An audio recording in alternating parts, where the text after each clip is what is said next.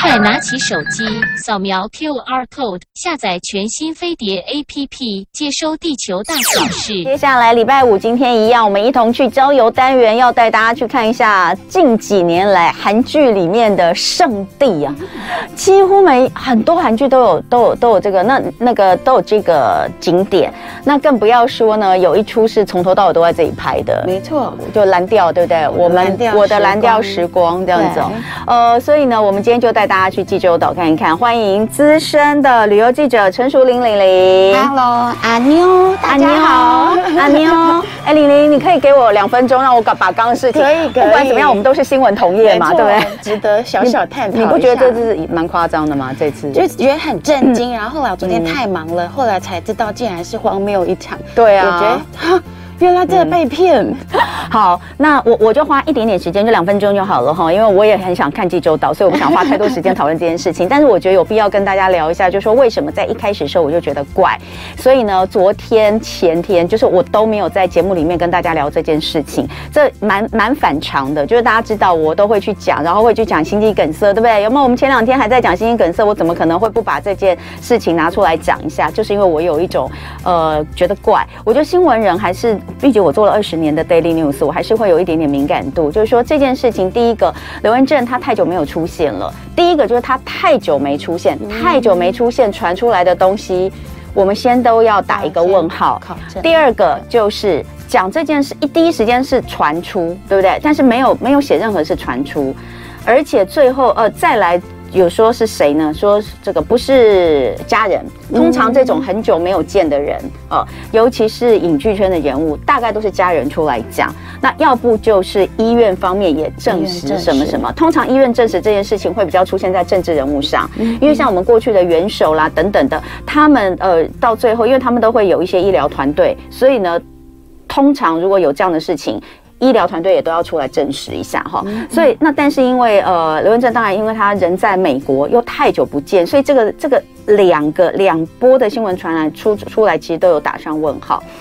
那最后出来证实是经纪人哦，那经纪人其实这真的是蛮诡异的哦，家人都没有讲。后来跑出来的一个是就传出了，到晚一点就传出说什么家人说根本就没这回事啊、哦，但这个家人也没有接受访问。但在这个时候，我已经觉得这件事情翻盘机会非常大，就是从晚一点开始有传出说家人说没有哦，这件事情，我就觉得翻盘几率蛮大。那最后就发现根本就是夏玉顺，就是他的经纪人自己就是荒谬一场乱报哦。那到底他为什么要这么做？现在当然有各各众说纷纭啊。然后说刘文正早就跟经纪人闹翻了，但不管怎么样。对我来说，我只是把它看作一个新闻的一个事事件。在过去，这种状况可能发生的几率比较小的原因是没有网络。嗯，现在网络大家都要抢快，没有一家媒体它可以就是承受得住。大家都在看刘文正，或是每一家都在写刘文正死掉的时候呢，他没有这则新闻，他总要有一个断讯。嗯，所以在在我来说，我觉得。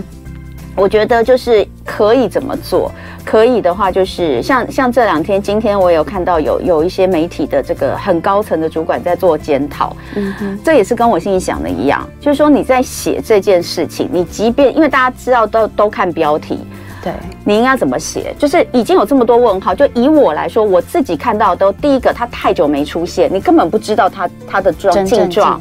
对，第二个是没有家人出来证实，所以在这种状况之下，其实你自己都有疑惑。可是大家都在跟这则新闻的时候，你可以怎么做？对我来说，我会觉得你晓得，大家就看标题，所以你标题一定要写清楚，传出刘文正。在美过世，嗯，但家属至今未证实，尚未证实。对，你只要写这一句。其实新闻就不会被大家，就到现在就不会被大家检讨。嗯嗯。那你说那个开始啊，大家就开始写那个万年长青带，就我刚刚讲的 万年长青带这种东西。对。你长青带推出也没有什么关系，你前面就是传出什么什么什么，但至今暂未证实。不过刘文正在过去是怎么样怎么样的一个人哦，所以这次也掀起了一阵多少，或是最后再加一句说，呃，到目前为止还没有办法证实他是不是已经过世的消息哦。但是喜爱他的呃歌迷一定都衷心希望这件事情不是真的。对，那不就好了吗？嗯嗯嗯，这就是一个非常简单，就是呃，就是保保住新闻的，保住新闻的的的的的专业度。对，但是你又要又要跟上别人的那个状态。嗯，好，这个我发表完毕。我讲完了哦，这是这是没有办法，就是身为新闻人，还是忍不住想要针对这件事情聊一下。但是，呃，我觉得不能怪新，不能怪，不能怪新闻媒体都跟，但是。真的可以做得更好一点，嗯、对不对？好，好好好，那我们就来聊聊开心的事情，来 来去济州岛，走啊走啊，去济州岛，好，一同去郊游。我们今天来济州岛啊，玲玲，你在这一次之前有去过济州岛吗？嗯，其实之前已经去过两三次，但是因为每一次都是去短短的，有时候是游轮旅游去个一天。然后跳岛就走了，所以这一次是算是很认真去深度玩济州岛。嗯，然后因为也刚好天时地利人和，我的朋友也很想去，所以我们这次去了，光这个岛我们就去了十一天。哇，是真能玩那么久吗？因为之前我们在看那个蓝调的时候啊，对，看完之后我老公就说，你会不会想去济州岛？我说不会，都是鱼，不想去。我觉得济州岛就是不知道是不是因为蓝调的关系，他就让我觉得济州岛就是，就是。你你你只要走走上去济州岛，你就闻到浓浓的鱼味。不会不会，但我那个一开始的时候也很天真，想说嗯，那就一个岛而已，我们大概三天吧。嗯、结果没想到，其实这个济州岛还算蛮大。我想象可能像绿岛或蓝屿这样子，大概一个小时就可以环完，但其实并没有。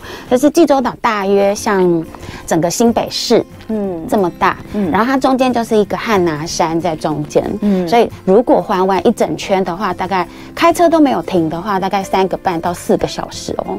哦，对，它的大小范围差不多是这样，也算大耶，也算蛮大的。然后因为还蛮多很有特色的的东西在它的东南西北。哦，有啦，那个蓝调后面一直到后面就是李秉宪带他妈去爬那个汉南山，没错，我才知道，嗯，它不是只有，不是只有鱼而已，它不是只有鱼。那个那个汉南山也是蛮漂亮，而且在很多别的别的这个韩剧里面也都有出现。韩剧啊，韩综，像最近也有很多。多那种恋爱的韩综也都去那里拍，那原因其实当然就是是因为疫情，大家出不去嘛。然后济州岛是韩国有点像是他们度假胜地。嗯，对呀，像我看那个什么。我我最近才在看二零一九年的《金牌救援》，我不知道你有没有看那个韩剧，反正他在讲那个韩国的职棒，嗯嗯，那就是因为职棒呃棒球大家知道就是都要移地训练，对，移地训练，移地就是说他们在呃因为韩国冬天很冷，嗯，他们在很冷的时候其实是呃没有办法就是呃没有办法好好的做练习哦，所以呢他们的移地训练就是他们在那个时候会到美国去，好会到美洲啊什么地方，那那里面就演说那个球团的那个老板就是想把他们解散，就恶搞。他们，然后就是不让他们出国，或者就或者是一些球团，他们可能经经费不够的时候，对，他们要在韩国当地选择可以呃异地训练的地方，就是济州岛。哦对，因为他在韩国的最最最南边，没错。所以这次去气候如何？气候，我那时候想象说，觉得好像还好，因为毕竟他是在韩国的最南边。结果去的时候也是被冷个半死，真的也是很冷，很冷。然后因为重点是有点像，它有点像澎湖，就是它冬天的时候的东北。季风，风很大，其实气温上我觉得大概五六度到十度左右还可以接受，可是风一吹真的非常刺骨。嗯，对啊，然后但是也没有下雪。嗯，好像后来发现说，哦，原来整个济州岛冬天它状态下差不多都是没有下雪的，嗯，但是中间的汉拿山就会是充满雪的状态，就跟我们看到那个蓝调时光，对对对。好，所以呃，现在你你去的话，济州岛人多不多？因为现在。开始重新开放观观光之后，对，呃，很多首尔什么都是人满为患嘛。没错，嗯、然后所以这个时候去的时候，我觉得我是在那个跨年的那个时候去，嗯、然后台湾人已经多了，嗯、因为直飞已经复飞了，嗯、但是那时候没有。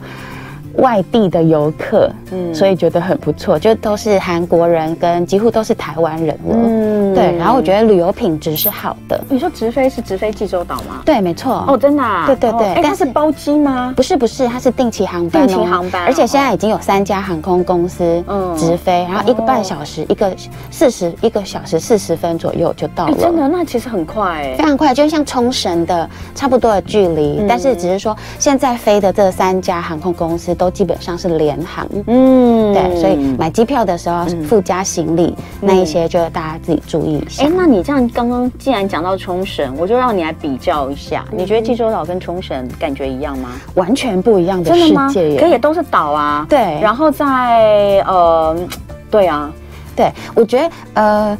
冲绳的话比较多那种就是。它当地的人文特色，对。对，因为它的那个旧的冲绳那个首首里城的那个文化还蛮浓烈的，嗯，但是济州岛呢，我觉得它充满一种宜居的闲适感，嗯，对，就是因为虽然济州岛是韩国的最大岛，嗯，但是它其实里面的居民只有不到五十万。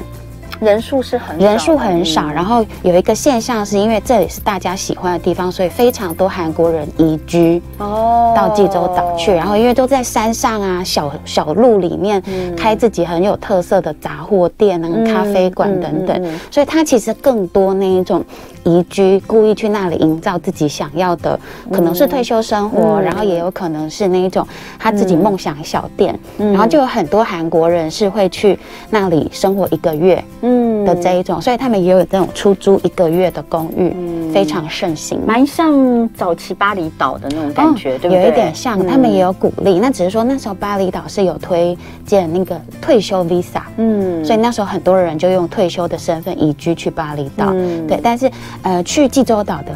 还算蛮年轻的族群哦，嗯、对，所以开的店那一些都很有意思。好，那到济州岛要怎么玩？哎，听起来有有这个定期航班直接到呃济州岛，那很方便，对不对？那下来之后，玲玲强烈建议，强烈建议自驾，没错没错，嗯、一定要开车。那也是在去年疫情的时候，二零二二的六月，嗯、济州岛就开放台湾的驾照，嗯、可以在。哎，应该说整个韩国，嗯，开放台湾驾照可以上去开车。哎，所以现在去韩国，我们不用去换国际驾照就对了，是不是？要要要，还是要换凭国际驾照，但是它是承认台湾的驾照。哦，原本不行哦，原本不行，很久以前有过，后来中间断了。OK，那现在又恢复。但是有一个要提醒的是，就是在韩国，因为呃算是实行半年，那在我朋友在首尔、在釜山，他们租的经验都还蛮很方便，就可以租到。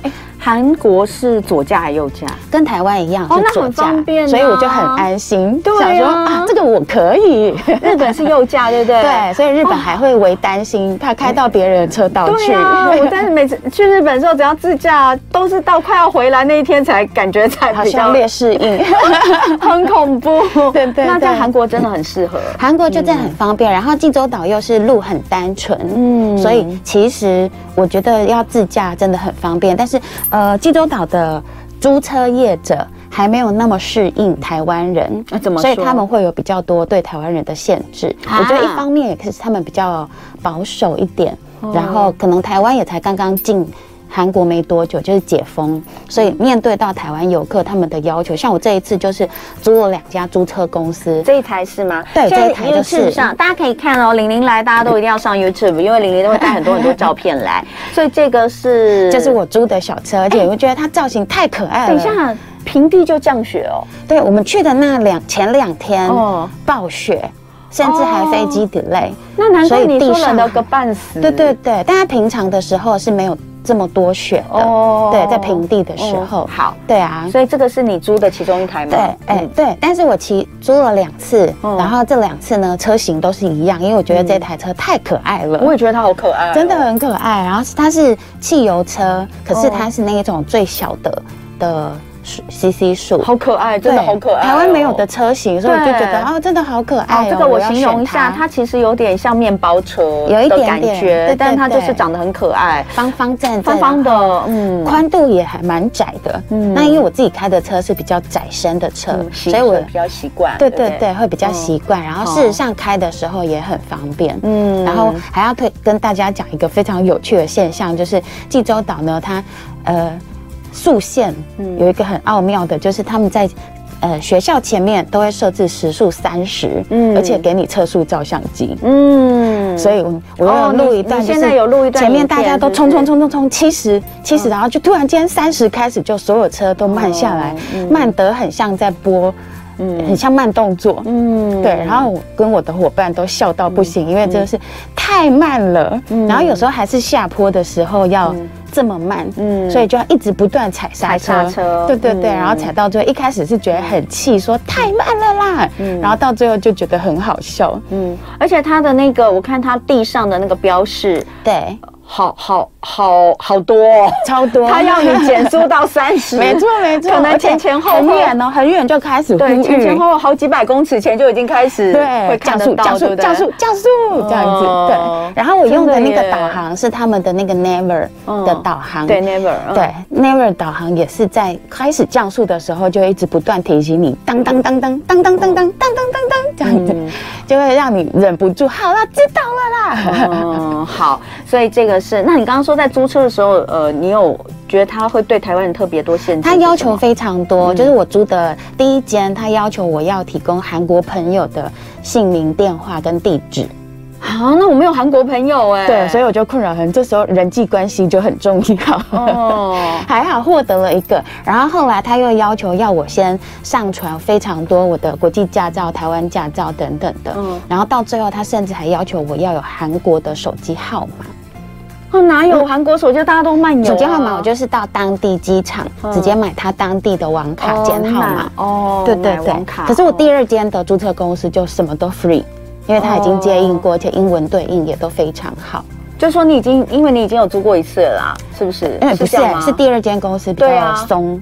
哦，所以也不一定，就对，对，完全不一定。不需要事前先预定，对不对？要要要要事前预定。不是，我说你在出国前你就是要先预定吗？对对，没错，在网络上就可以预定。然后韩国观光公司的网页上都有推荐的租车网页。嗯，但是你刚刚说后来换到第二间，就什么刚刚以上要求都没有，都没有。所以，所以就是看看看公司自己，对不对？没错，没错。哦，那大家应该要问一下玲玲，第二间是哪一间？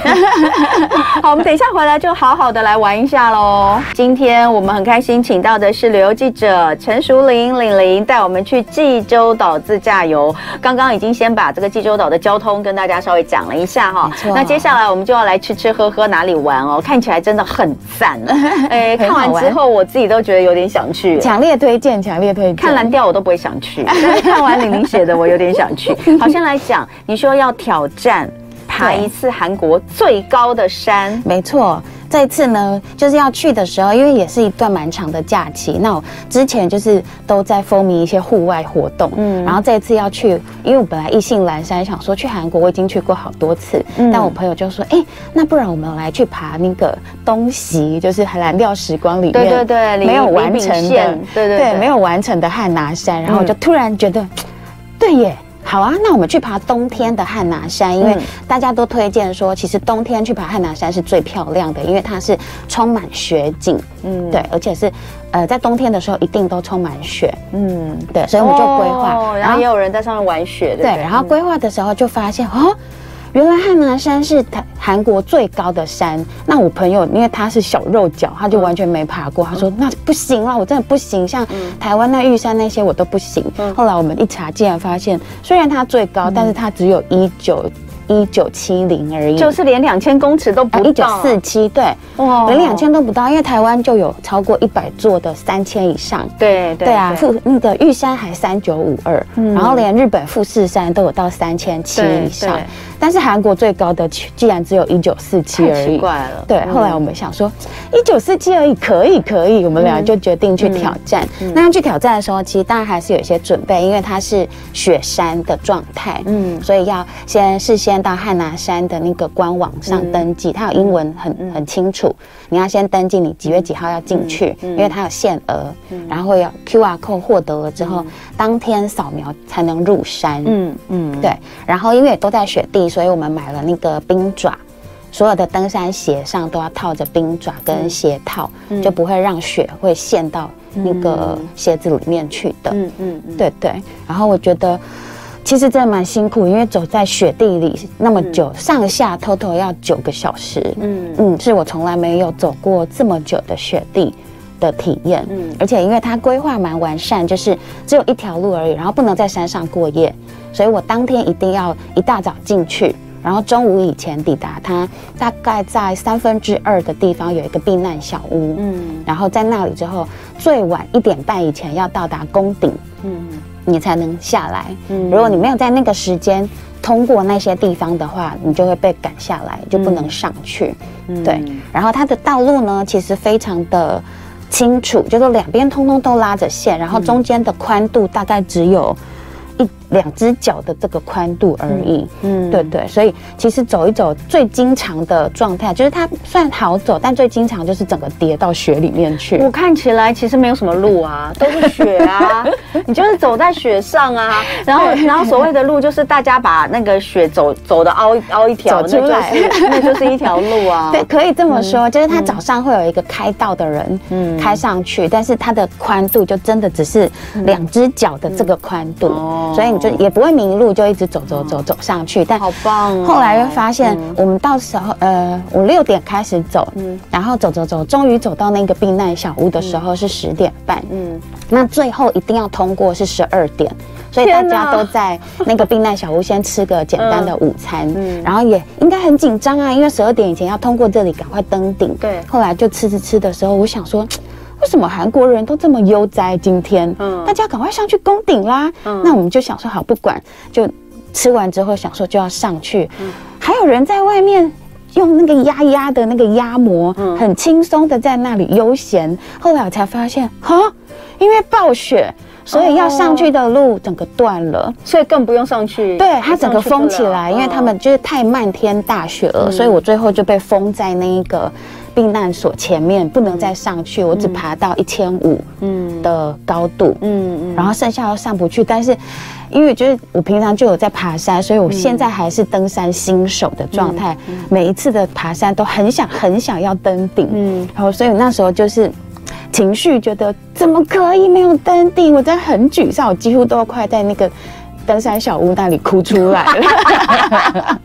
真的好想上去，放我上去。嗯，但就下一次了。对，然后我朋友就说没关系，他觉得他也觉得，呃，已经爬到那里，但过程中真的很漂亮，而且你已经拍了很多漂亮的照片，跟很可爱的的山啊，然后就慢慢走下去的时候，我就比较释怀，觉得说，哦。那就是下次要再来一次，对对，对，然后中间的过程，然后下山的时候，刚好那个阳光光线照进雪里面，然后映照他们的雪里面的那个光影等等的，很美，嗯，非常漂亮。然后在那段时间，也就是你就会，我就会慢慢把它放下，真的很美耶。我就一直看你的照片都好美，对，觉得说哦，好吧，这是汉拿山要教我的事情。啊，好吧，好吧，那个李玲果然是一个那个感情丰富的人，连爬一个山没有办法登顶都可以悟出人生的道理。不过真的有很多人是在登山的时候悟出一些人生道理。好，哎，还有好多要讲，我们赶快继续来讲住。你说呢？呃。在这里有入住天堂与地狱 是？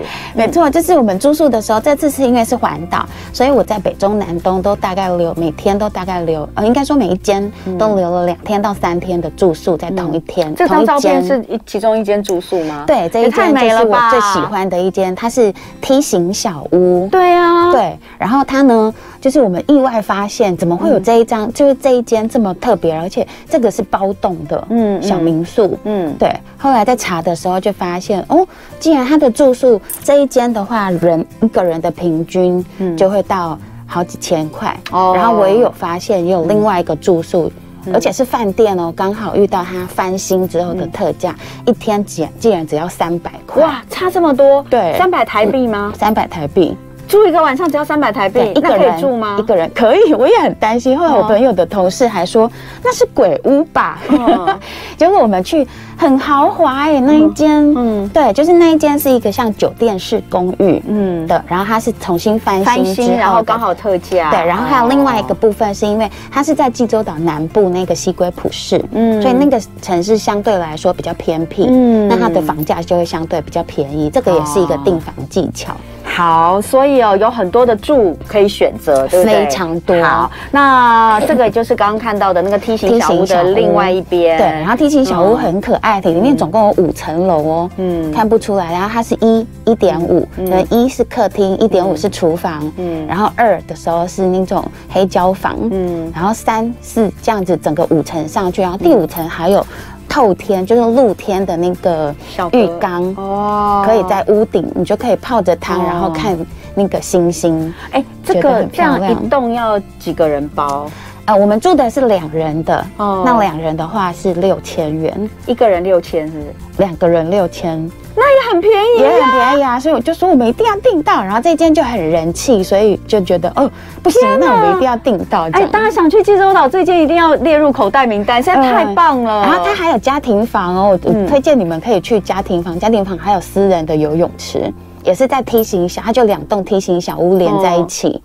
然后我棒哦，就很想要跟闺蜜们下一次去订那个家庭房。哎，一个人三千很便宜耶。对，而且很难订哦。我那时候是特别找到有一天他还有两人的房型可以包栋进去的。好，哎呀，剩下时间不多，我们赶快开始来讲吃哦。对，没错。那个那个，哎，可是刚刚那一间很多人如果要问他叫什么名字的话，嗯，他叫做，嗯，可以讲名字吗？可以啊，他叫 Around Life。Around Life，对，就是 Around Life，好，大家可以去查一下济州岛梯形小屋，可能梯济州岛梯形小屋就对，应该都一定找得到。对，好，再来我们就来吃哈，来济州岛就一定就是浓浓的海味，白带鱼。也有肉也有肉，白带鱼因为就是当地的特产嘛，名产，对不对？对。然后一开始其实我小时候也很常吃白带鱼，对啊，所以我一开始去济州岛的时候是有一点点看不起白带鱼，白带鱼现在很贵，你知道吗？对，你知道台湾白带鱼现在很贵吗？不知道，但是因为我对白带鱼的印象都会是，譬如说切成一段一段，对，然后妈妈会沾一点微微的粉，然后煎一下，对，然后肉嗯。也还好，然后很多大的刺，嗯，对我的印象。但后来去的时候就想说，好吧，我们还是得要挑战一次。嗯，结果呢，他上来的一只，我们只点了一一条白带鱼。有超过一公尺这么长，那样那很少，因为白带鱼啊，后来就是以台湾来说，因为滥捕的关系，所以白带鱼都越长越小，所以它们都变得很小的，小小的。然后以前我们都吃一片一片的嘛，现在反而比较少，现在都拿来做什么白带鱼卷？啊，你知道吗？卷起来对吃，就是把刺都用掉。那就是因为它太小了，所以它也只能这样卷起来，变成因为它很很小嘛，对。啊。但是济州岛的白带鱼上 上桌的时候是吓坏我，感觉比较像古。古古生物时期有一点，就是已经盘子已经超长了，之后头跟 尾巴都整个超出去。对，他们怎么怎么料理？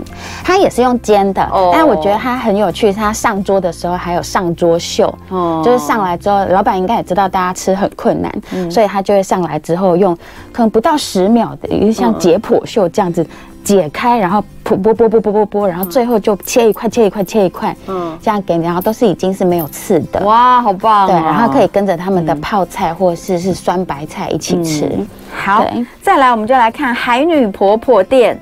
生吃章鱼海鲜锅，海女海女海女是这个这个这里的对济州岛的一个特殊的职业，他们的海女还甚至列入世界文化遗产。对，然后我觉得大家可以去找，因为真的非常多间，所以可以各自去找很澎湃的，然后稍微便宜的，或者是在海边也有那种海女婆婆经营的海鲜店。哇，真的超澎湃耶！然后我们就去找了那个，感觉就是海里抓上来什么就放上去，超大。就是也有那一种扇贝这么大，真的很夸张，真的很夸张，而且这是两两人份哦，好多。对，我们说我们只要两人份，然后上来的时候我以为他上错了，哦，结果竟然超大盘，然后里面虾子啊、海海鲜、干贝什么那些全部都有。这个是这个是火锅吗？这是火锅，但是它。其实几乎看不到它的汤，对啊，它对 我刚以为它是什么烤的，没有没有，它就是火锅。对，然后上来之后呢，因为我们也很困扰，到底要怎么吃，也是一样会有海女婆婆过来帮你。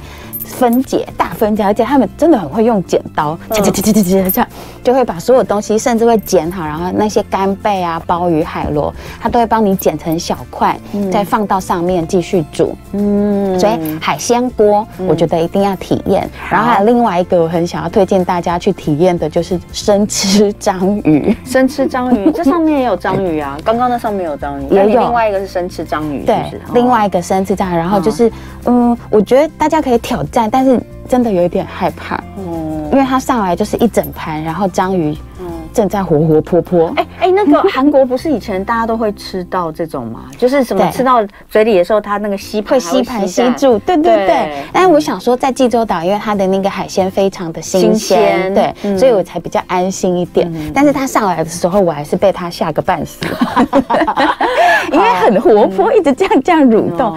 然后我朋友因为他很大胆，他就立刻挑战说太好吃了这样。然后我就挑了一根细细的，然后一夹起来就。